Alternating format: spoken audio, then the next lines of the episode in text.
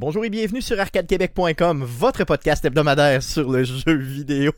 Vous écoutez le podcast numéro 243, euh, enregistré le 28 avril 2020, toujours en confinement. Mon nom est Stéphane Goulet, je suis l'animateur de ce podcast. Je suis accompagné à distance, bien sûr, euh, pour cause de crise mondiale, par les deux mêmes beaux mâles que d'habitude. Euh, Guillaume Duplain de son Lévis natal. Salut Guillaume. Salut, Stéphane, oui, c'est parce que je viens juste de me rendre compte que j'étais sur mute, fait que là, j'étais comme moi, je le dis là, je vais voir. Sans problème. Donc, il est avec nous pour le vrai. Oui, je suis là, je suis là. Euh, yes, Jeff Dion, salut Jeff. Salut Stéphane. Ça va bien les gars cette semaine? Ben ça va, ça va. Oui, yes, ok, good, good. Euh, cette semaine, euh, les gars, euh, j'ai plusieurs personnes nous ont écrit et réagi à plusieurs de nos posts et je voulais vous en parler avant de débuter le podcast. Donc, Bobby Poitras qui nous avait écrit la semaine passée pour nous parler de The Last of Us et pour, lui, pour nous dire qu'il avait reparti le jeu justement parce que j'arrête pas d'en parler sur à peu près toutes les tribunes, incluant le bureau. ben, me dit, nous a dit cette semaine, nous a écrit pour nous dire qu'il avait terminé le jeu. Je voulais une partie de ce qu'il m'a envoyé. Il dit que le jeu est un masterpiece. Il dit que c'est grâce à nous s'il a pu vivre autant de moments d'émotions inoubliables. Donc imaginez la puissance de Last of Us décrite d'une façon, je dirais, poétique par M. Poitras. Merci beaucoup. J'en ai presque versé une larme quand j'ai lu ton message et ça m'a donné le goût de le faire le jeu pour euh, quoi, peut-être une quinzième fois. Sinon, un autre auditeur qui nous a écrit aussi, euh, Steve, euh, Steve Cabot, qui nous a écrit pour nous dire qu'il il voulait réagir un peu à ce qu'on avait parlé. Donc la semaine passée, je pense qu'on a un peu trop tripé les gars sur la console de Cyberpunk. Donc on se disait qu'on peut pas trop triper cette console-là. On peut pas trop triper effectivement. lui aussi la trouve très belle et il nous dit que ça semble être un collectionneur de consoles. En tout cas, il dit qu'il y, a plusieurs éditions de la Xbox One S, dont l'édition euh, de Gears of War 4, tu sais, la, console rouge avec le logo de Gears of War dessus. Euh, il m'a même envoyé des photos de la console. Elle est malade. Il dit euh, par contre que c'est pas un joueur de console, mais beaucoup plus un joueur de PC. Donc, probablement qu'il se reconnaît là, en Guillaume un peu, on sait jamais. Donc, de très belles consoles. Merci de nous écrire. Franchement, c'est vraiment, vraiment plaisant de lire, d'avoir de la rétroaction des auditeurs. Euh, pendant la semaine. J'adore ça. Euh, sinon, bien sûr, je vous invite aussi à écouter l'émission des Geeks Contre-Attaque qui est toujours enregistrée avec le soutien d'Arcade Québec. Donc, euh, je vais vous mettre bien sûr le lien pour écouter l'émission de samedi passé dans laquelle je participe depuis déjà plusieurs semaines. Ça fait déjà trois ans qu'on participe chez euh, au Geek Contre-Attaque. Euh, donc, c'est quand même bien. C'est quand même le fun. Donc, je vais vous mettre la description. Euh, dans la description ils ont-tu fini par, par t'accepter? Oui.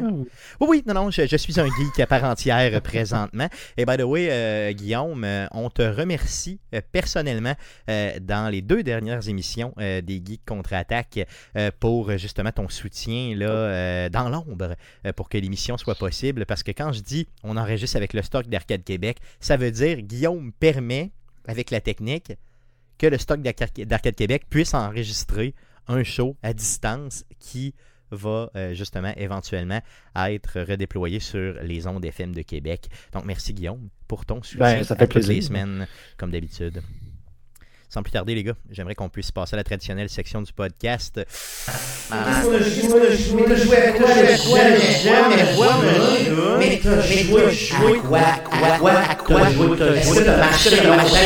comme moi? Cette, semaine.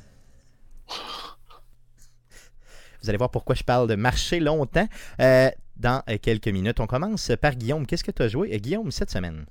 Yes, ben écoute, j'ai pas mal mis la, majorité de mon temps, encore une fois, dans Fallout 76. Donc, j'ai poursuivi la, la, quête, la nouvelle quête principale des deux nouvelles factions du jeu que Wastelander a, apporté. Dans le fond, je suis rendu juste à la dernière dernière mission. Donc, euh, conseil, si jamais vous jouez à euh, Fallout 76 et que vous faites justement cette mission-là, assurez-vous de faire vraiment toutes les missions secondaires des factions avant de choisir votre clan pour faire la dernière mission. Parce que ça va vous empêcher justement de, faire un peu de progression. Euh, qui est pas irrécupérable, mais qui va vous coûter euh, de l'argent, dans le fond, à la fin, plutôt que d'avoir des choses gratuites, si je peux dire. Tu veux dire que, euh, sans faire de spoiler, c'est que ça devient un peu linéaire à partir d'un certain choix que tu fais? C'est ça, mais c'est que rendu à. Tu as, les deux factions, puis le, but est de faire une chose dans le jeu. Donc, tu peux choisir un ou l'autre. Mais pour te rendre jusqu'à cette finalité-là, ben, tu dois faire une série de missions. Fait que tu pourrais complètement décider, ben, j'aide juste les raiders d'un bar, puis complètement ignorer les settlers, les, les, les, les, settlements, puis de dire ben, je vais aller faire la dernière mission avec eux autres, puis ben, tu, vas y, tu vas y aller. Sauf que ça fait en sorte que tu fais aucune progression de l'autre côté et des choses qu'on peut te donner, genre des plans, des trucs comme ça. Ben, Donc tu manques du loot puis de la progression en XP. C'est ça, exact. OK, good, good, good. Euh, est-ce qu'il te reste quand même, même si tu approches la, entre guillemets, fin de l'histoire proprement dite, sens-tu qu'il te reste encore plein de missions à faire puis du temps à mettre dans le jeu là? Ah ben euh, absolument, parce que je veux dire, j'ai toutes les, les side quests puis les events que il y en a une tonne que j'ai pas fait, que j'ai juste qui mon Pip-Boy est plein, puis genre j'ai tout désactivé pour avoir arrêté d'avoir des points partout dans la map. Là. OK, OK, good, good. Euh, oui, il y a du temps à faire. Je voulais y retourner à Fallout 76. J'étais vraiment sérieux la semaine passée quand j'ai dit que j'allais y remettre un peu de temps. Mais il y a quelque chose qui m'est arrivé que je vais vous parler tantôt.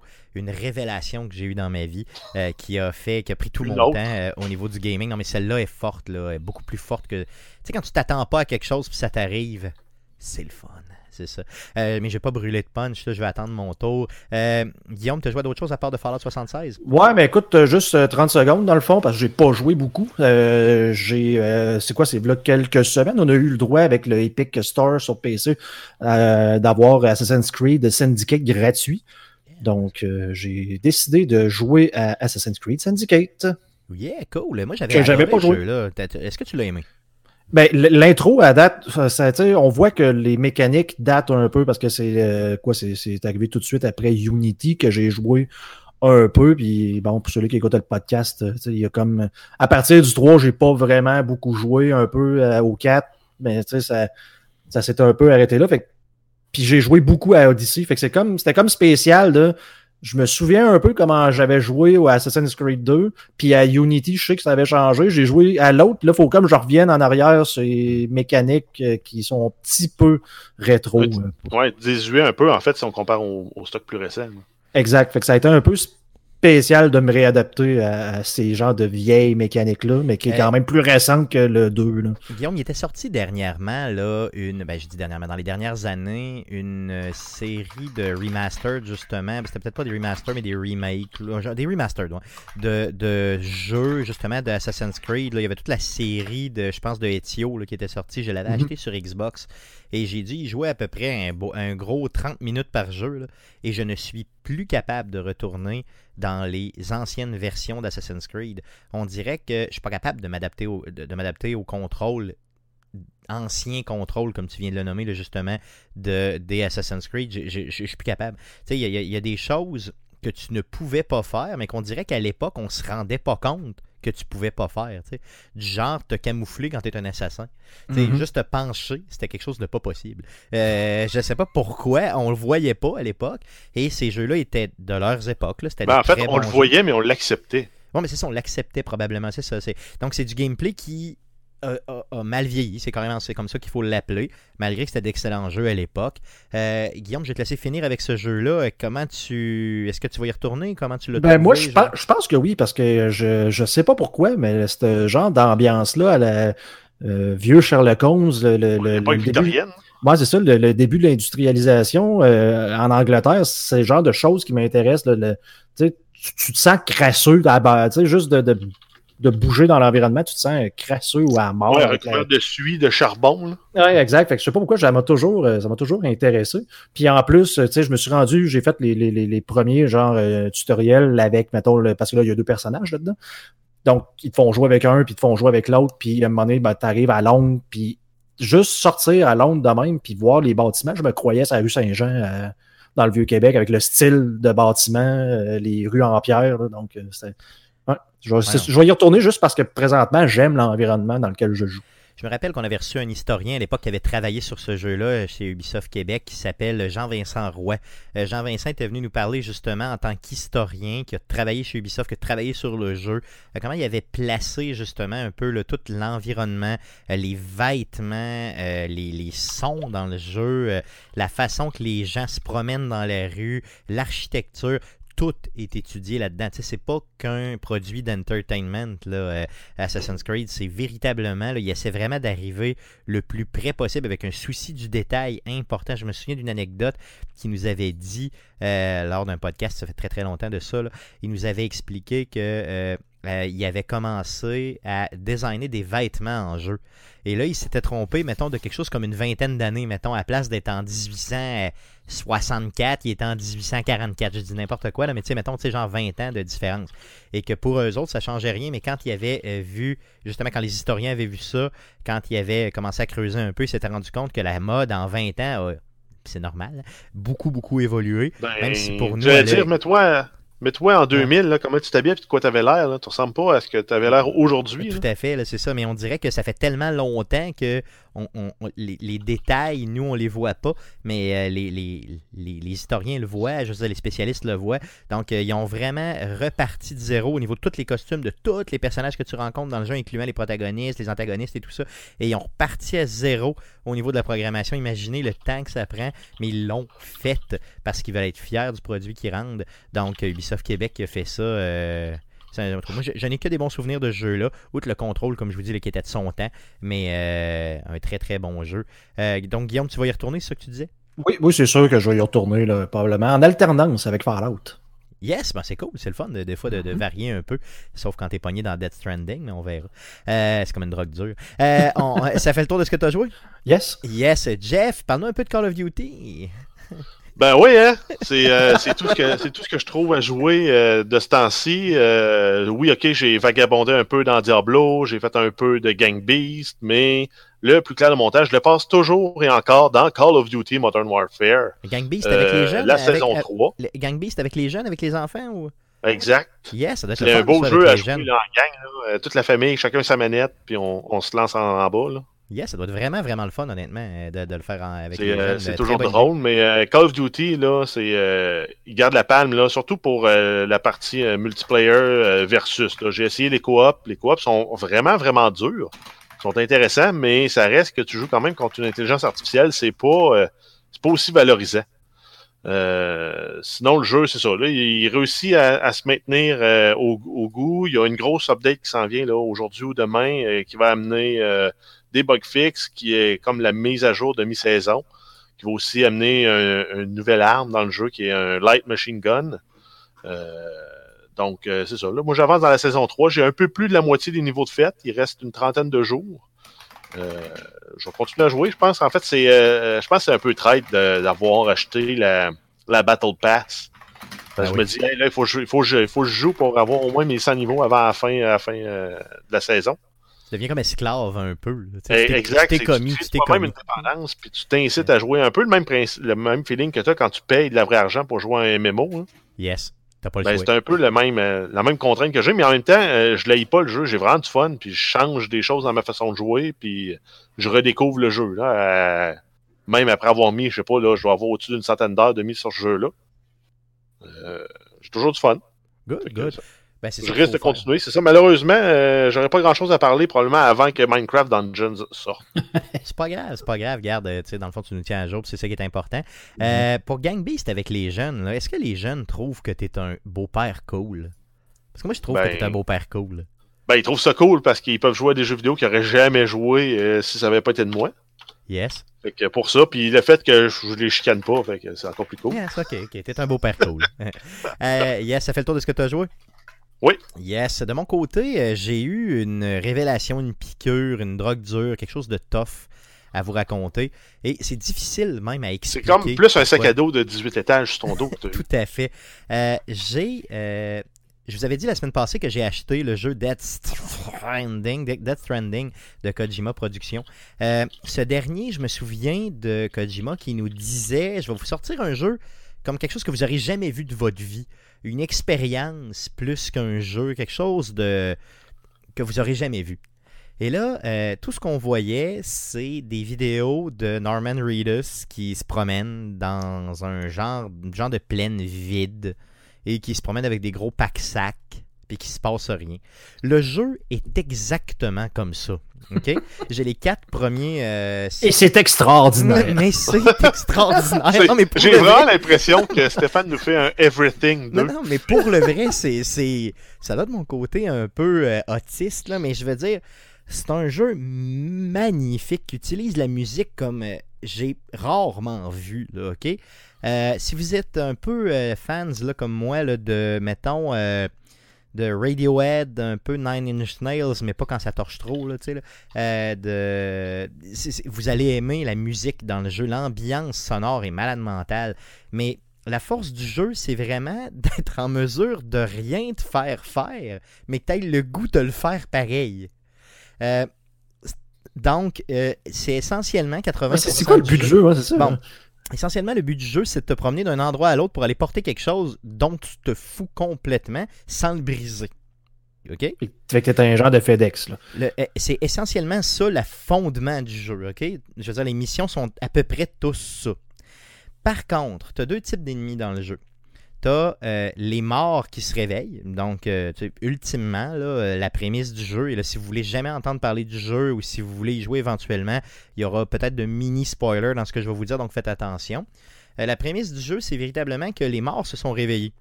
Et que là, euh, il y a éventuellement donc des BT, des BT, là, des, des, des morts, ils les appellent comme ça, qui euh, se réveillent et qui vont se promener un peu comme ça, nowhere en gang, un petit peu partout.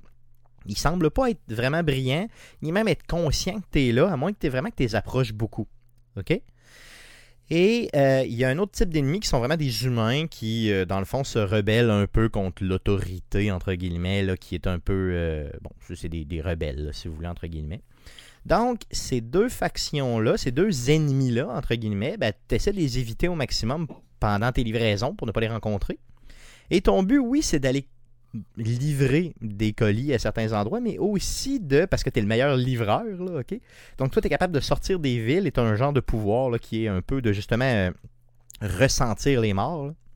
Tu ne les vois pas, mais tu les ressens. Et c'est ce qui est spécial dans le jeu, c'est que quand, à un moment donné, il y a un mort trop proche de toi, tu le sais qui est là parce que tu as un dispositif. Là, si vous avez vu un peu les images du jeu, tu as vraiment un bras au-dessus de la tête qui va se promener, qui va euh, réagir différemment, dépendamment si le mort est proche de toi ou pas.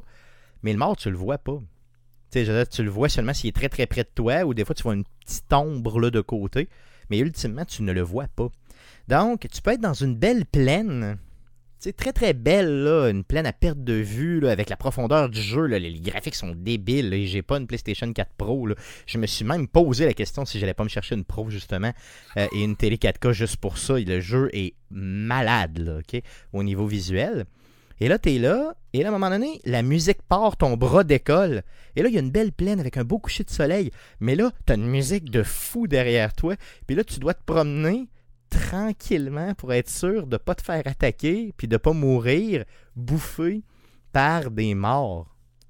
Et le but, les morts vont plus te, te voir si tu respires. Donc le but, c'est de marcher, mais de te mettre la main dans le figure pour stopper ta respiration.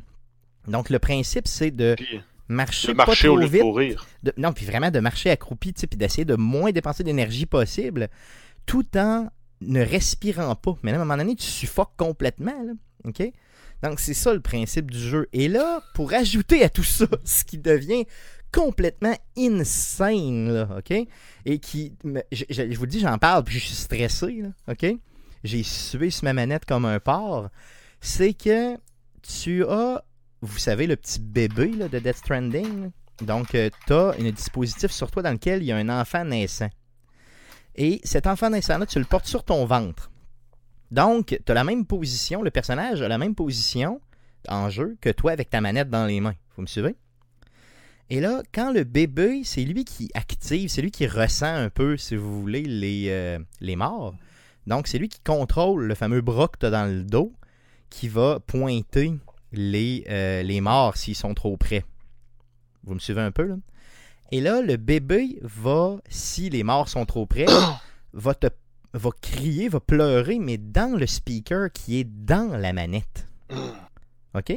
Et là, pour un peu euh, enlever du stress à ton bébé, parce que plus il y a de stress, moins il va réagir correctement, et te pointer les ennemis correctement, tu dois faire quelque chose, donc comme un peu, pas flatter ta manette, là, mais comme bouger ta manette comme si tu manipulais un enfant qui est sous ton ventre de façon tendre. Ça, c'est weird. c'est weird, là. J'avais jamais vu ça dans un jeu. Mais dans un moment de stress intense. Donc, tout est tout à fait déphasé, là. Et là, t'as un bébé qui crie, t'as une musique de fou. Tu sais qu'il y a des morts, mais il y a un beau soleil derrière. Tu sais, c'est, c'est un jeu qui me renverse. Et en plus, ah oui, bien sûr, tout ça, il faut que tu tiennes ton équilibre quand t'as beaucoup trop de stock sur toi. Donc, il y a une façon de tenir ton équilibre avec euh, les, triggers de la manette, les fameux boutons, pour euh, justement ne pas tomber.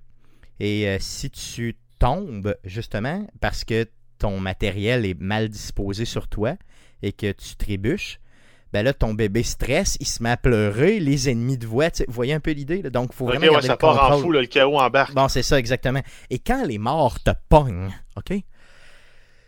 C'est vraiment la chose la plus horrible que j'ai jamais vue dans un jeu vidéo. Sais, je veux dire, c'est comme un trou noir qui se crée sous toi et il y a plein de mains qui te prennent et qui t'amènent dans un genre de sable mouvant de mort gluante noire, mais à travers un beau paysage. c'est assez horrible comme jeu, honnêtement le jeu est une expérience pour le vrai réel. ok? Ce que j'ai moins aimé du jeu, par contre, c'est vraiment le. c'est Norman Raiders. non, non, non, il est quand même bon, honnêtement, pour le vrai. Ce que j'ai moins aimé du jeu, c'est le côté un peu Kojima qui a pas de but. Tu, sais, tu rencontres des personnages euh, qui ont des noms complètement débiles, qui n'ont aucun rapport. Euh, tu sais, genre euh, Docteur Die Hard. Pas, pas, comme ça, mais presque.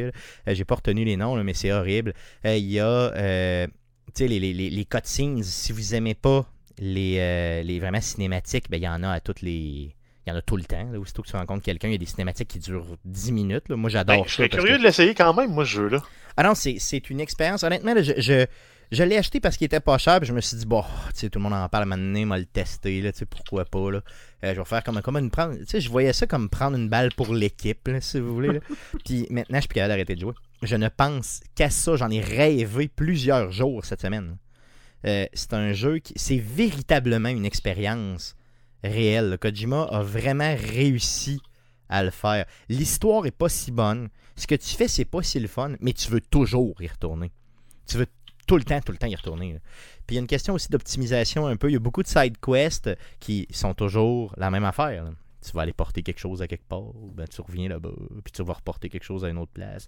Euh, c'est très répétitif comme jeu. Il n'y a, a pas mais c'est l'ambiance qu'il y a. Puis quand tu pars puis tu marches, j'ai comme le goût d'aller marcher. Tu des fois, je me dis, ah, je vais marcher, hein. je vais aller me faire un petit 40 minutes. Là.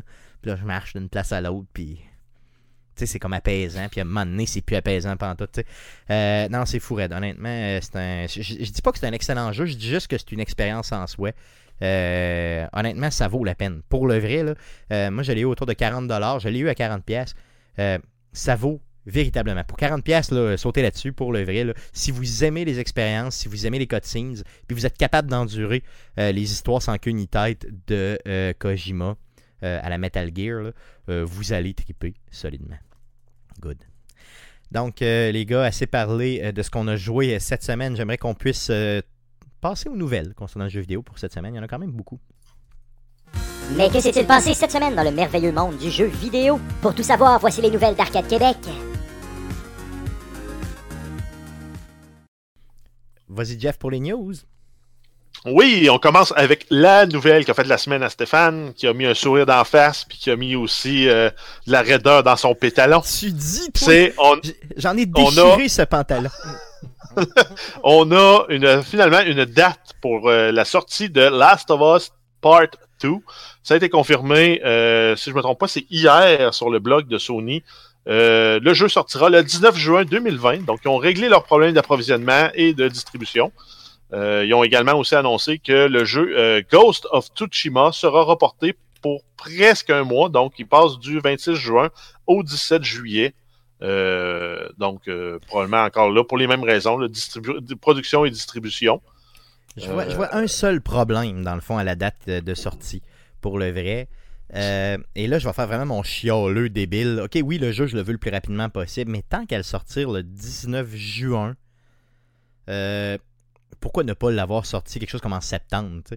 C'est que là, le problème Oh. que j'ai, ben, le problème que j'ai, c'est que c'est l'été en juin. tu. Je veux dire, là, je comprends qu'on est en confinement, on a la chance, entre guillemets, d'être en confinement en, en tant que gamer. là. Mais, euh, tu au Québec, on commence tranquillement à, re, tu sais, à déconfiner. Ça se dit-tu déconfiner? Ouais, mais regarde, ils vont sortir de quoi de. Ils vont sortir de quoi de hot dans la période du E3 là, pour les DLC puis la Season Pass. là? Ouais. Ils vont l'annoncer.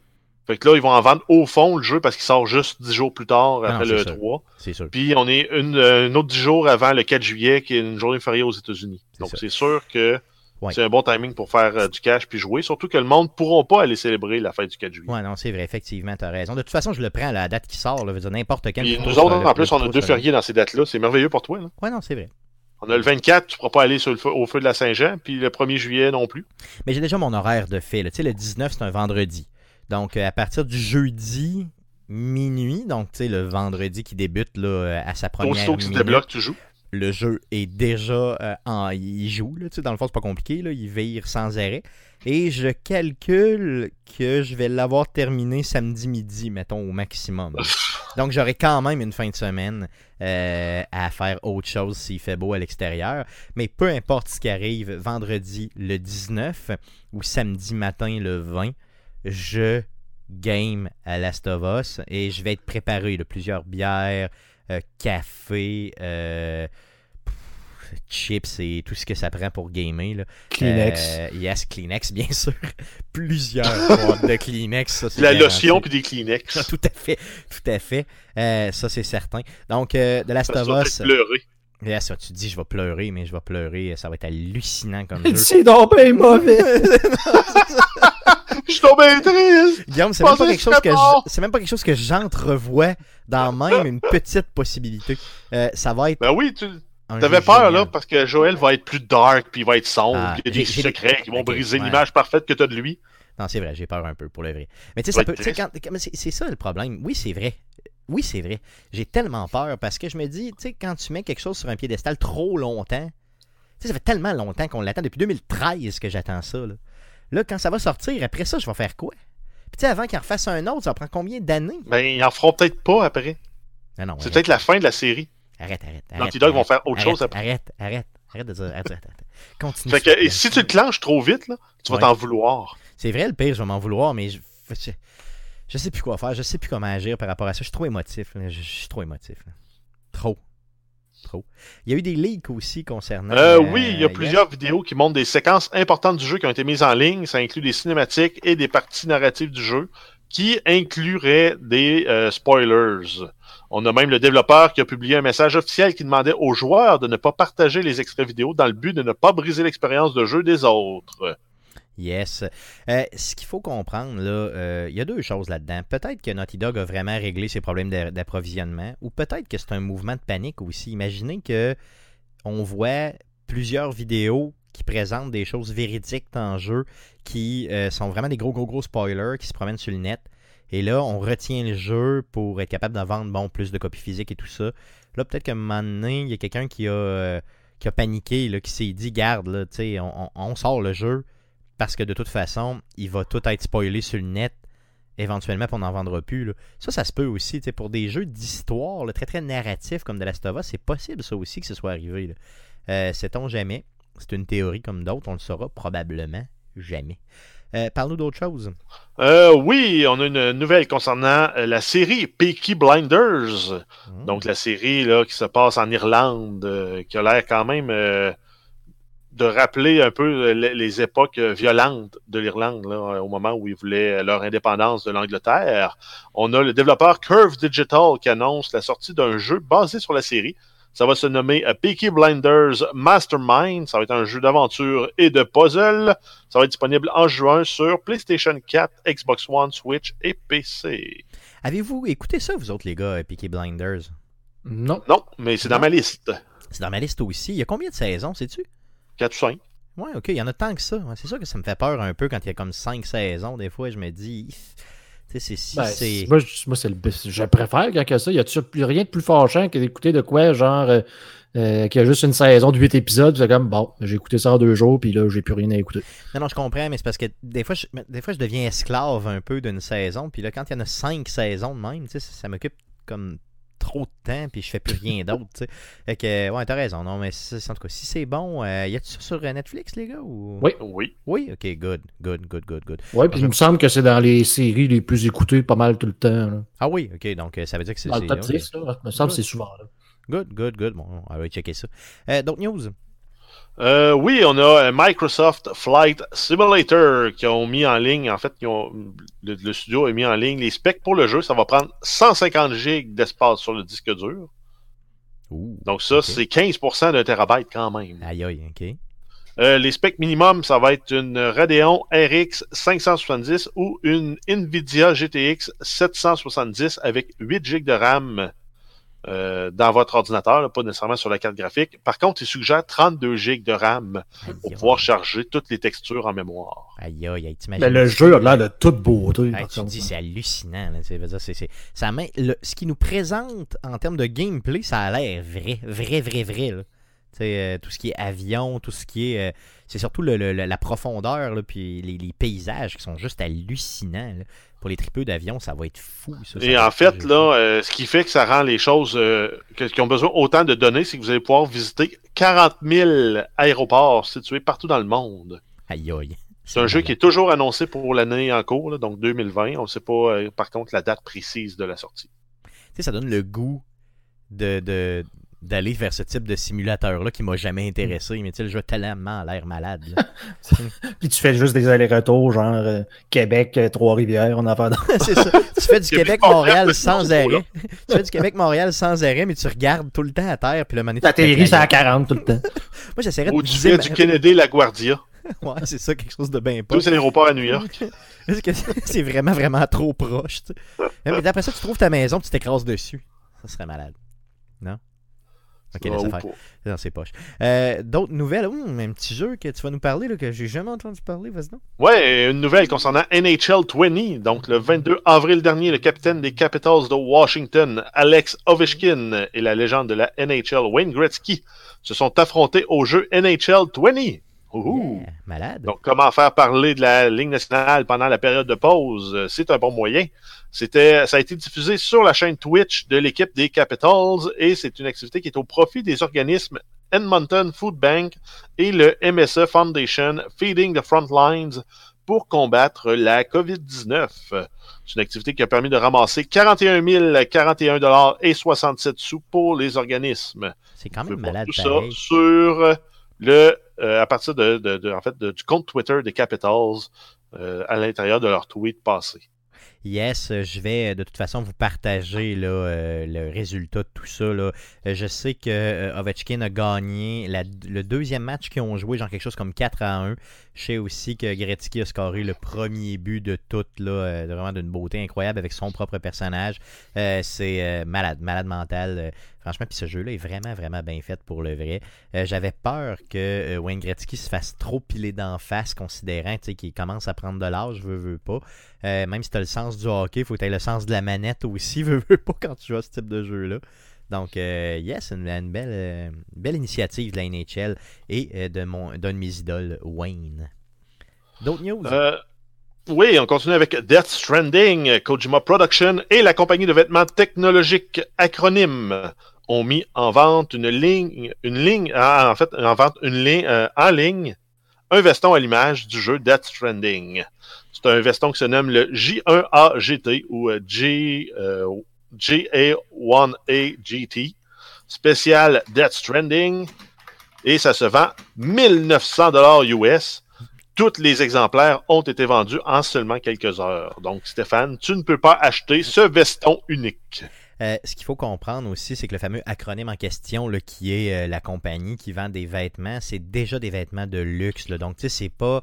Le 1900$ en question n'est pas justifié par le fait que c'était une édition spéciale de Death Stranding. Tu sais, eux vendent déjà leurs vêtements euh, à un prix très très très cher. Ça vient-tu que le bébé et les valises ou... Non, non, le, le- ce qu'on voit là, sur le net, si vous tapez justement le Death Stranding avec acronyme, vous allez voir euh, une, une version avec euh, une pochette, pochette avec un jaune. bébé à l'intérieur, puis le personnage avec des valises et tout ça.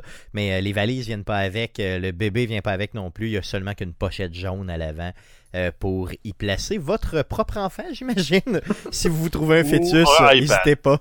Ou probablement autre chose qu'un fœtus. On vous invite pas à mettre un fœtus dans la Un pochette. fœtus. Pas un En enfant, un fœtus. Non, mais ça, Tu vas le chercher où ton fœtus? Ben, dans, dans Death Stranding, c'est un enfant en gestation. il arrête la gestation d'une- d'une mère justement pour être en mesure de le placer euh, sur toi. C'est Ouais, euh, logique. ouais. Ben, le jeu est fucking weird, je te l'ai dit. Euh, oui. cool. Parlons d'autre chose. Parlons d'autre chose. Euh, oui, on a Call of Duty Warzone. Le développeur du jeu Infinity Ward a annoncé que les joueurs qui auront été identifiés comme tricheurs euh, dans le jeu seront obligés de jouer contre les autres tricheurs. Ils vont les réduire ensemble, comme les, les, les confiner ensemble? Exact. Donc, Mm. euh, si tu as été identifié comme tricheur, quand tu vas aller dans le matchmaking, tu vas te ramasser avec les autres tricheurs. C'est une bonne idée. Fait qu'un beau euh, hackfest, puis le meilleur aimbot va gagner. Yes, tout à fait. C'est une bonne idée. C'est pas, une- pas, c'est Oui. pas eux autres qui ont inventé cette idée-là, par contre, là, mais c'est Non, une mais très c'est une bonne idée. façon de punir les joueurs plutôt que de les bloquer. Tu les laisses jouer, mais ils vont avoir du fun entre eux. Je me souviens du bonnet down euh, à Grand Theft Auto. là. Yes. Ça, c'était malade.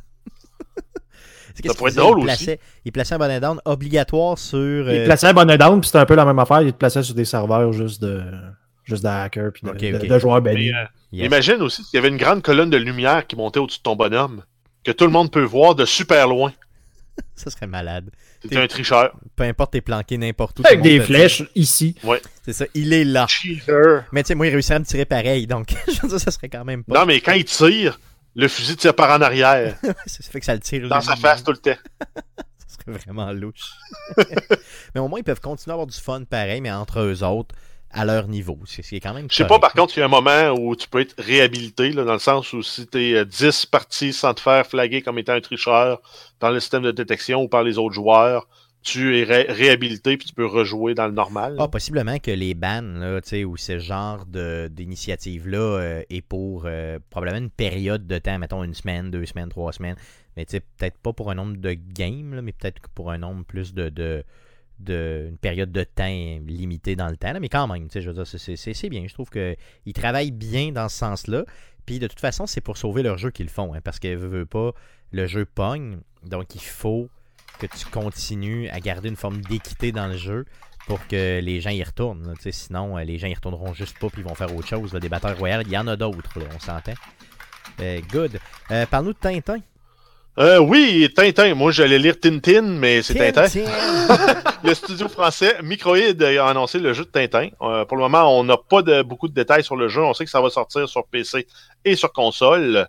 Ça va être un jeu d'action-aventure qui va entraîner le, le joueur dans un tourbillon de péripéties inoubliables et de suspense aux côtés de nos héros Tintin et Milou.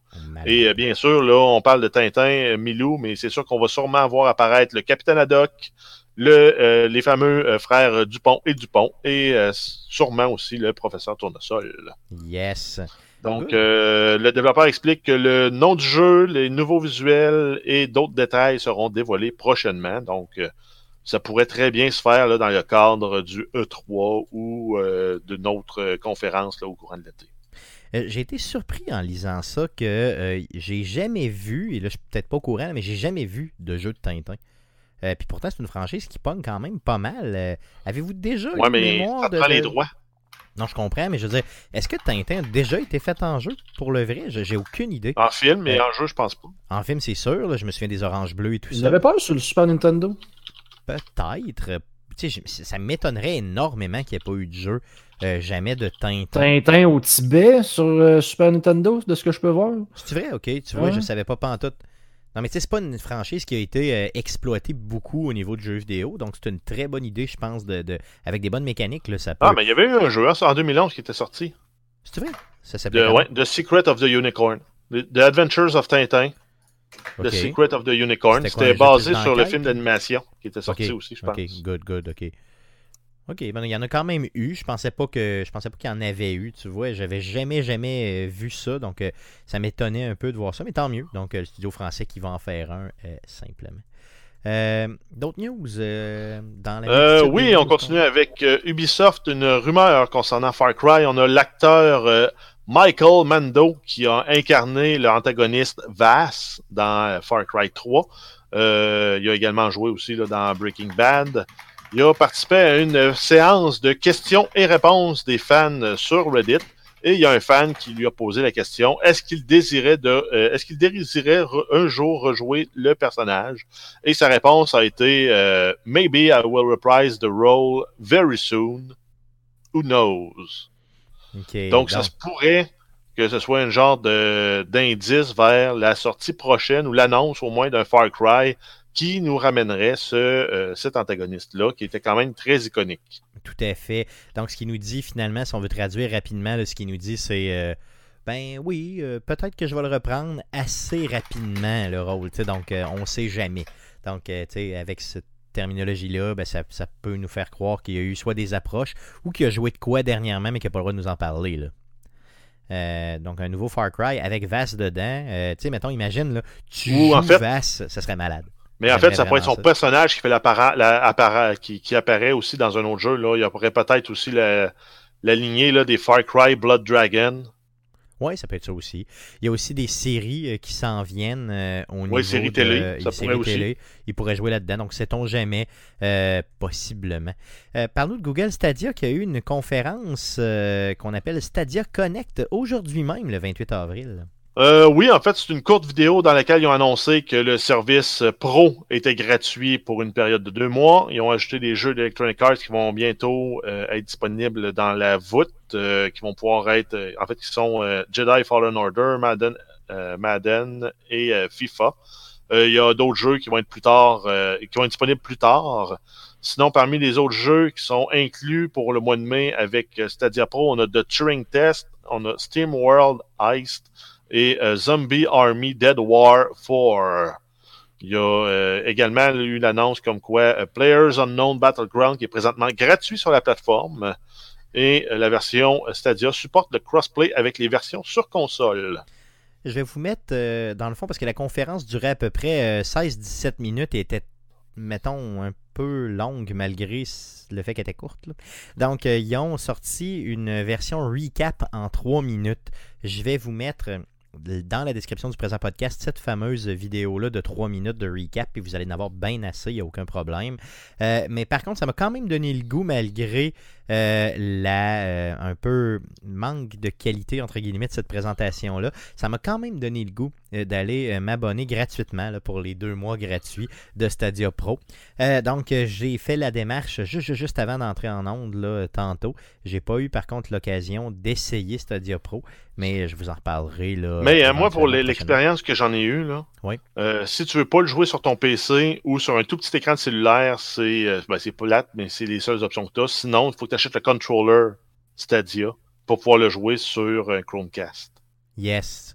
Euh, Donc, c'est un peu awkward là, de jouer avec ton petit téléphone lousse sur une table ou euh, à côté sur le pot de beurre de pinot, puis ton, ton apron pour qu'il tienne. Ouais.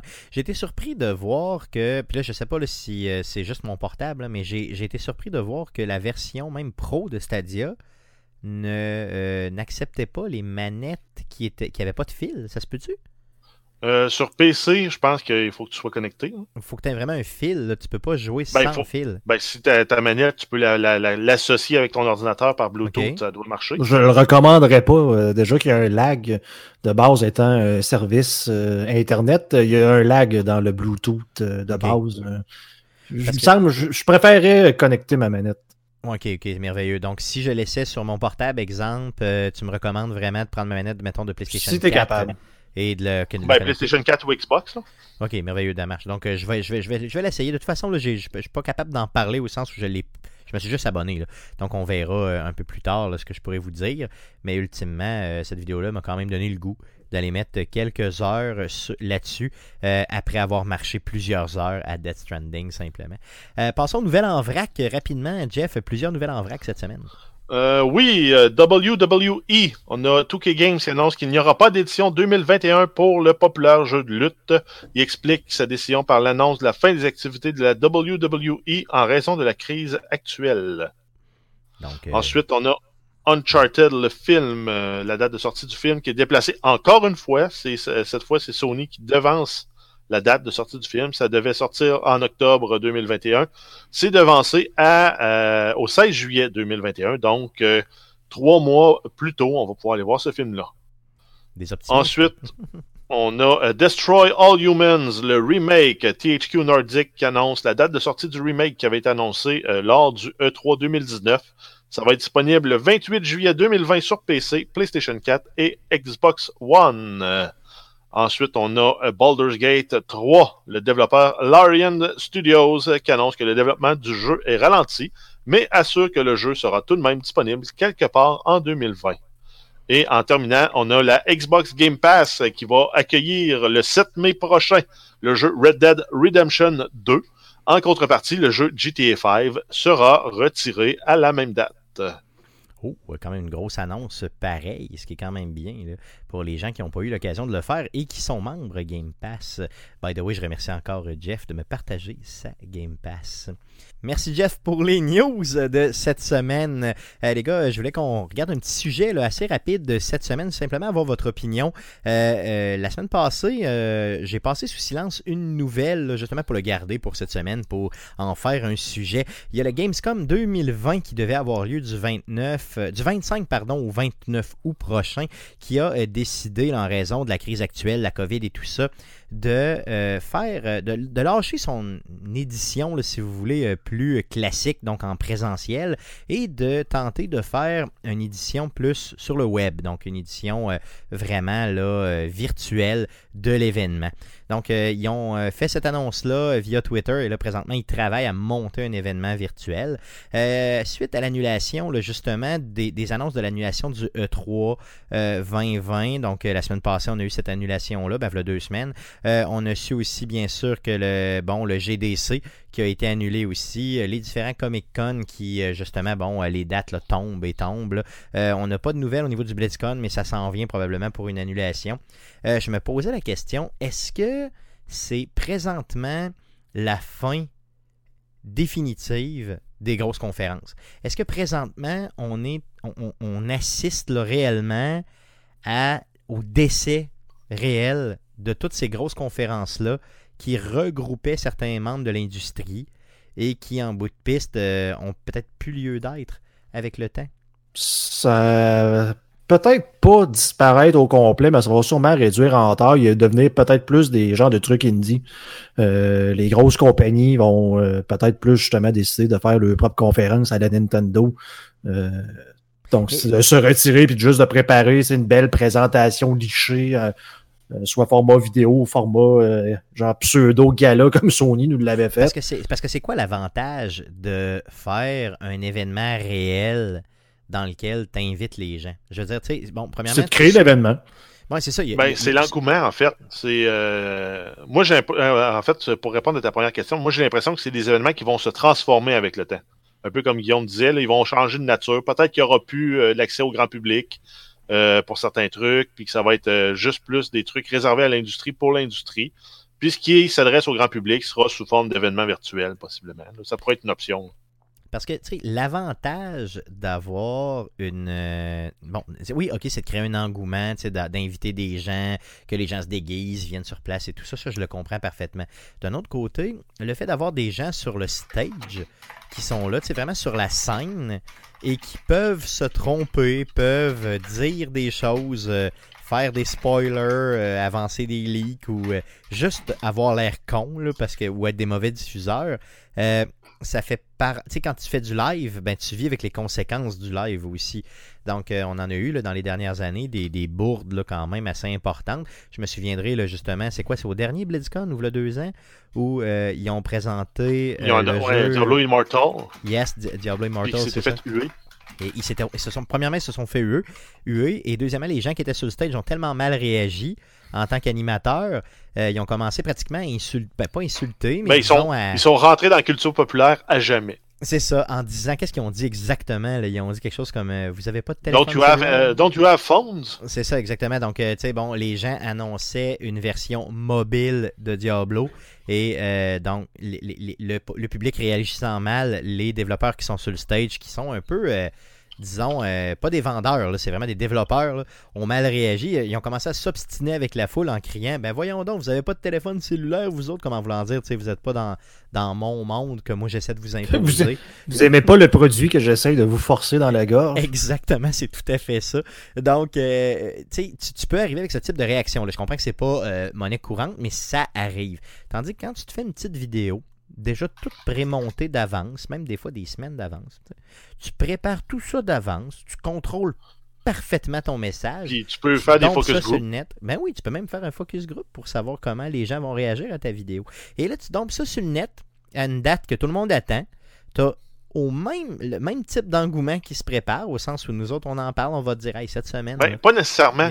Parce, ben, oui, OK, pour les gros titres, les grosses compagnies, ils vont l'avoir cet engouement-là, mais des petits titres là, comme euh, No Man's Sky, s'il avait été euh, tout seul pour faire sa propre promotion, il n'y aurait pas eu l'engouement qu'il y a eu. Il n'y aurait pas non plus, il y aurait pas eu non plus le backlash qu'il y a eu avec le jeu à la sortie. mais il n'y aurait pas eu la visibilité et la portée où un jeu comme euh, ben, Rocket League n'avait pas été annoncé dans un événement comme ça, mais n'importe quel jeu un peu indépendant, mais qui commence à être gros, ça prend le pushing des grosses conférences, des grosses compagnies en arrière d'eux pour les amener où ils peuvent aller. Donc, le truc de ces gens-là seront de, juste, sera de, de, de, s'intégrer justement aux vidéos, entre guillemets, que les grosses fait que des événements comme le Gamescom à distance, avec des plages de diffusion de conférences, même préenregistrées ou en direct sur Twitch, je pense que c'est une formule intéressante parce que tu peux garder une partie aussi interaction avec le public, proximité avec les gens. C'est ce qui est, c'est ce qui est plaisant des événements comme ça. C'est tu peux voir puis à la limite toucher les développeurs puis euh, euh jaser avec eux autres. Discuter avec eux. Eux autres, ça, au E3, les, les, plus petits développeurs, là, les gros gros, eux autres, ça change rien, qu'ils soient là ou pas, là, mais les plus petits, euh, ça leur donne l'accès, l'accès au, au plancher d'exposition de faire essayer leur jeu et de récupérer euh, du feedback en direct. Est-ce que c'est pas un peu la même chose que d'avoir un groupe de musique? aujourd'hui, euh, tu sais, mettons, t'aimes euh, Radiohead, exemple, OK? Tu peux écouter à peu près toutes les tonnes de Radiohead en show sur à peu près YouTube. C'est à peu près tout ce que tu peux trouver.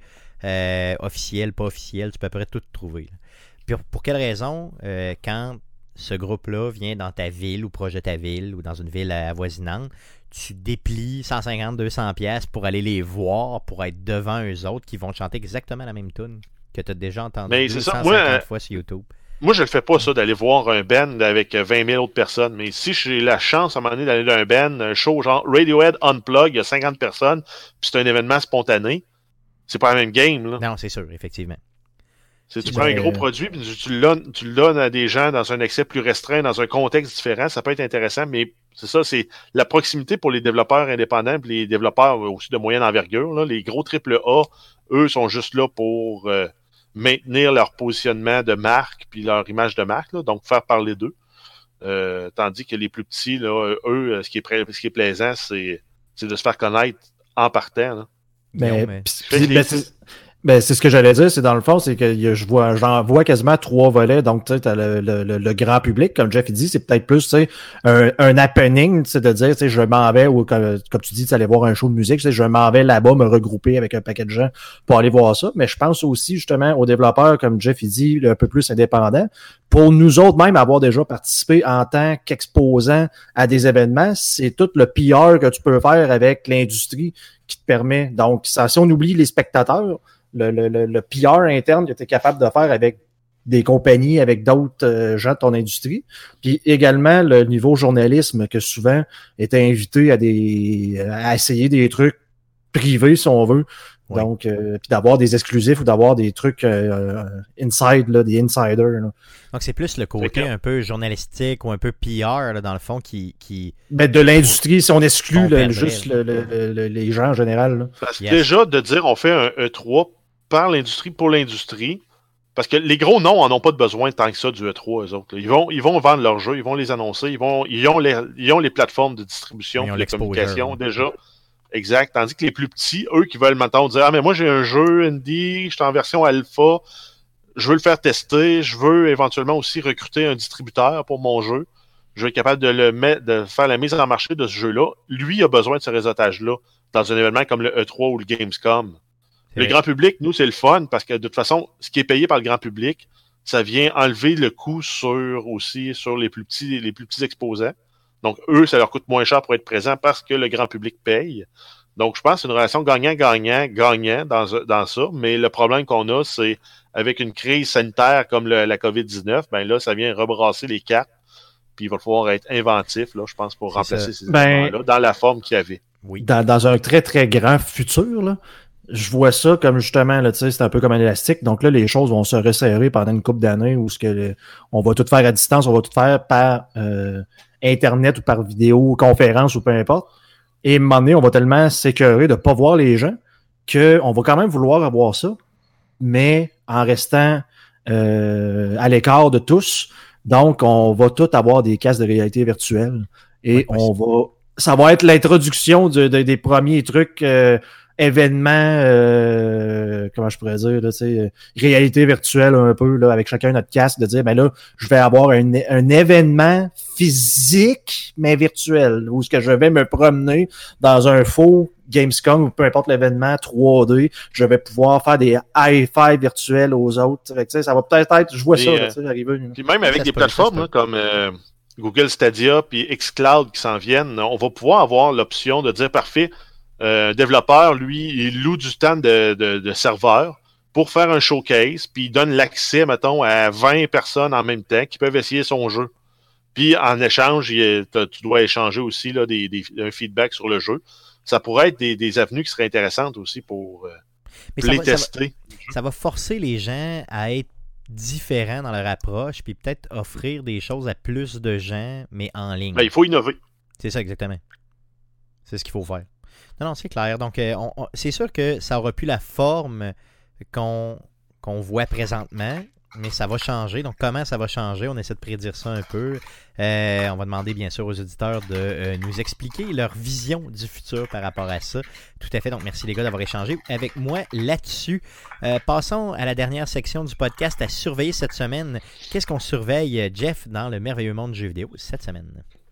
Oui, on commence avec les Games with Gold pour le mois de mai 2020. On a V-Rally 4 qui va être disponible pour le mois de mai en entier sur Xbox One. Ensuite, on a Warhammer 40 000 Inquisitor Martyr qui va être disponible de la mi-mai à la mi-juin sur Xbox One.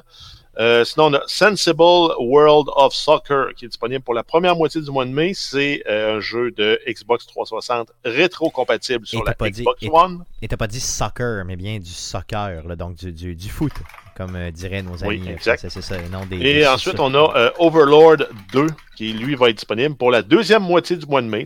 C'est également un jeu de Xbox 360 qui est rétro-compatible sur la Xbox One. Sinon, sur les jeux euh, PlayStation Plus, les PS Plus de mai 2020, euh, on aurait les euh, Dying Light et Dark Souls Remastered, deux gros jeux solides là, qui, à mon avis, battent à plate couture ce qui est offert par Microsoft. Tout à fait. C'est pour euh, cette année. Pour ce, mois-ci, pardon. Et euh, ça me fait me manger les doigts, vraiment me mordre profondément les doigts de ne pas, euh, justement, avoir, d'avoir laissé aller mon accès PlayStation Plus dans les, quoi, les trois derniers mois. je n'ai pas renouvelé mon année et là, je commence à, à gratter tranquillement, simplement. D'autres choses qu'on surveille? Euh, oui, on a un jeu qui est sorti là, qui est une surprise euh, dans le genre. C'est Gears Tactics qui est, qui est sorti aujourd'hui le 28 euh, avril sur PC et c'est disponible sur la Game Pass PC. C'est pas, c'est toutefois pas disponible sur Xbox One. Ça s'en vient par contre. C'est annoncé pour 2020, donc ça s'en vient. Oui, et en fait là, les critiques sont très bonnes là. C'est un jeu qui allie le côté gore de Gears of War combiné à un jeu tactique là, comme euh, XCOM ou euh, comme le jeu là, de Mario et les Rabbits, le Kingdom Battles. Yes, yes. Euh, sinon, on a Call of Duty Modern Warfare 2 Campaign Remastered qui va être disponible le 30 avril sur Xbox One et PC. C'était sorti il y a un mois sur PlayStation 4. Yes. Sinon, on a XCOM 2 qui est euh, offert en version d'essai sur Steam et sur la Xbox One jusqu'au 30 avril. Et euh, sinon, un petit rappel, on a Sony qui annonce qu'ils donnent deux, euh, qui ont annoncé en fait plus tôt ce mois-ci, qui donnaient deux jeux de PlayStation 4, Uncharted, The Nathan Drake Collection. Donc ça, ça couvre trois jeux. Et Journey. Donc ça fait partie d'un effort pour combattre la COVID-19 qui est appelé Play at Home. C'est des versions digitales qui peuvent être téléchargées entre le 15 avril et le 5 mai. Et ça va pouvoir être gardé pour toujours. Donc dépêchez-vous à aller chercher pas besoin d'être membre PS Plus. Dépêchez-vous à aller chercher ça pour le vrai. Là, vous avez des, euh, des quoi, au moins euh, un bon 60 heures de jeu là-dessus. Ben, Donc, ben, euh, ben, mettons un 40 heures. là. mettons un Si on veut être 40 raisonnable. ferme. Un 40 ferme, mettons. 8 Mais c'est- 10 heures par jeu. Ouais, mais Nathan Avec Journey Drake, qui est peut-être un peu le- plus court. Le premier Nathan Drake Collection, le premier de Nathan Drake, là, le, voyons, le, le, le Uncharted, le premier Uncharted était peut-être de 6 heures. Le deuxième de peut-être plus 8-9 heures. Et le troisième, là, c'est tiré un peu plus que ça. là. Donc, effectivement, peut-être un 35 heures de jeu sur euh, les, euh, les trois, les, tous les jeux qu'on a ici. Donc, allez chercher ça. Ça vaut véritablement la peine. Et c'est euh, quatre jeux que j'ai tout à fait adoré. Donc, ça fait le tour euh, du euh, podcast pour cette semaine. Euh, la semaine prochaine, on va enregistrer le podcast numéro 244 avec vous. On fait ça le 5 mai, donc mardi prochain, le 5 mai, autour de 19h live sur twitch.tv slash arcadeqc et sur Facebook, donc facebook.com slash arcadequebec. Le podcast que vous écoutez présentement est disponible sur toutes les plateformes de podcast du monde entier euh, Spotify, Apple Podcast, Google Play, RZO Web et baladoquebec.ca. Euh, on vous invite bien sûr à nous laisser des reviews positifs partout où c'est possible de le faire. Et bien sûr, abonnez-vous à notre chaîne YouTube. Vous allez sur YouTube, vous faites, une petite recherche avec Arcade Québec et vous vous abonnez. Et ça nous fait plaisir en calice. Euh, merci les gars d'avoir été là encore une fois cette semaine et ce depuis 244 semaines. Merci surtout à vous de nous écouter et revenez-nous la semaine prochaine pour l'enregistrement du podcast numéro 244. Merci, salut!